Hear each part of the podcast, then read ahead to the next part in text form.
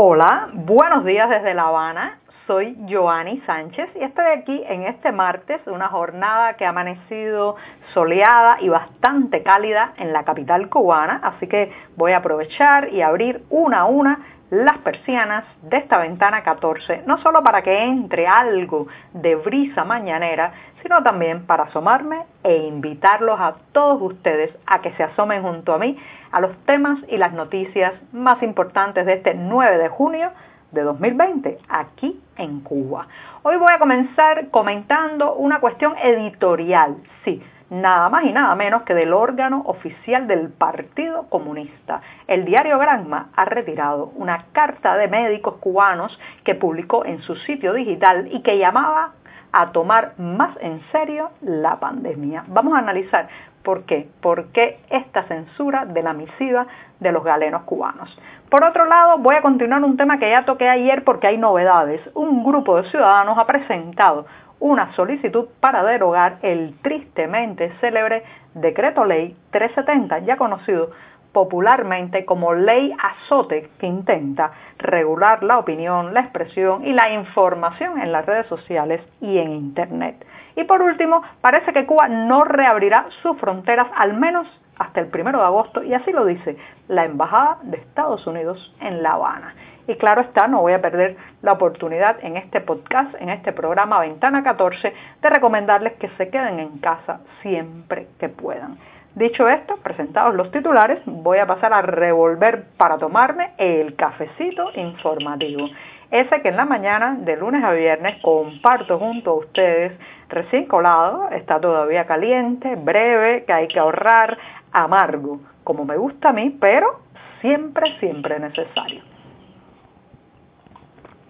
Después de este primer sorbito del día que me da muchísimas energías para seguir la jornada y la semana informativa, les recuerdo también como es tradición en esta ventana 14 que pueden acercarse a las páginas del diario digital 14ymedio.com y allí, allí podrán ampliar muchos de estos temas y la mayoría de estas noticias. Dicho esto, me voy con otro diario, pero esta vez no es un diario independiente, sino el diario oficial Granma, órgano del Partido Comunista de Cuba. Pues Granma ayer ha retirado de su sitio digital una carta que estuvo publicada durante algunas horas y que estaba firmada y enviada por un grupo de médicos de la unidad de cuidados intensivos del Hospital Militar aquí en La Habana. Esta era una misiva donde los galenos mostraban su alarma y la percepción de que la población cubana ha dejado de temerle al COVID-19 y han relajado, eh, flexibilizado muchas de las medidas iniciales de confinamiento, de quedarse en casa,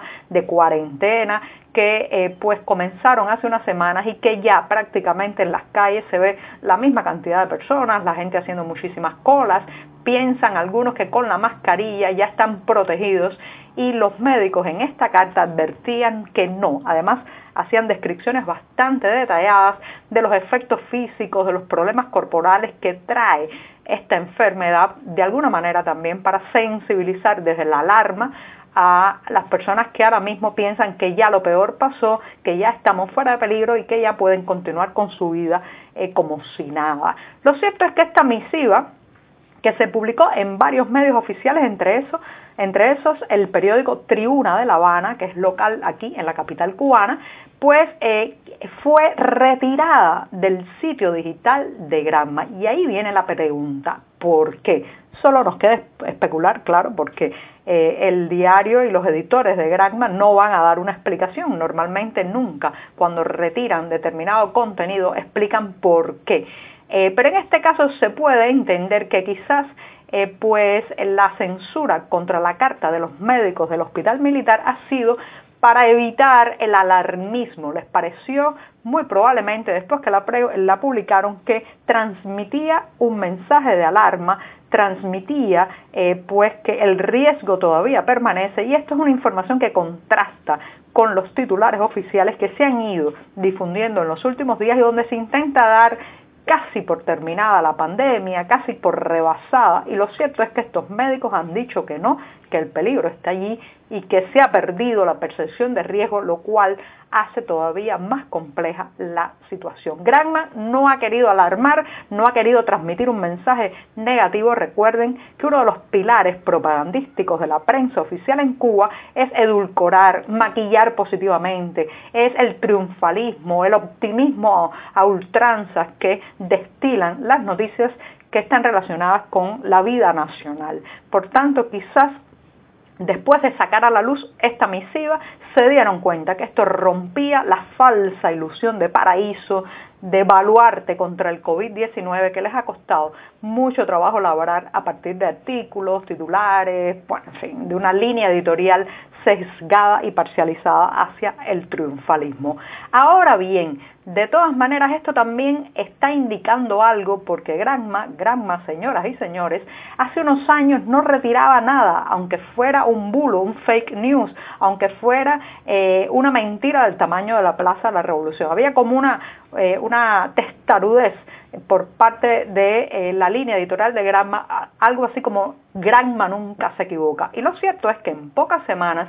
ya hemos visto que han retirado al menos dos contenidos. Recuerden que hablamos en este podcast de cómo quitaron las declaraciones del ministro de Economía y Planificación Alejandro Gil Fernández cuando eh, pues hablaba de algunas de las reformas necesarias que estaban forzando la crisis económica derivada de la pandemia. Y ahora, ahora retiran esta carta de los médicos. ¿Qué está pasando en Granma? Es que ya no hay ese centralismo, esa verticalidad, que ya no pueden controlar lo que se publica y salen estas pifias y hay que pues enmendar la plana periodística. Bueno, les dejo la pregunta, pero les recuerdo que como dice una amiga, para eh, comprender al órgano oficial del Partido Comunista no hay que saber gramática, sino gramática, que es leer los olvidos, leer lo que no está, leer entre líneas, leer las omisiones y claro está, leer los textos retirados de su sitio digital. Así que los dejo con eso, hay que estar observando porque algo algo se resquebraja en Granma y parece también que se está resquebrajando en el control monolítico sobre los medios nacionales y oficiales. Bien, eh, me extendí un poco en el primer tema, pero ya saben que justamente es mi profesión, el tema de los medios y la prensa, así que me apasiona especialmente. Me voy a tomar otro sorbito de café para pasar a la segunda cuestión del día.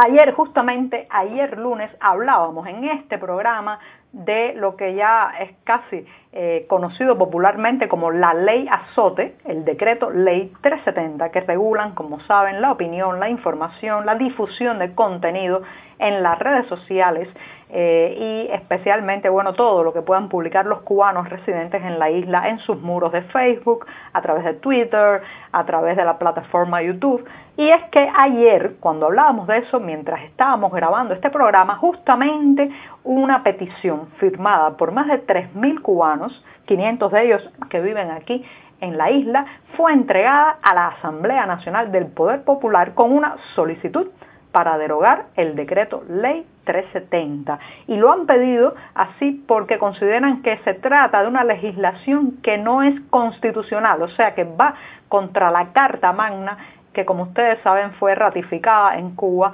en febrero del pasado año. Entonces,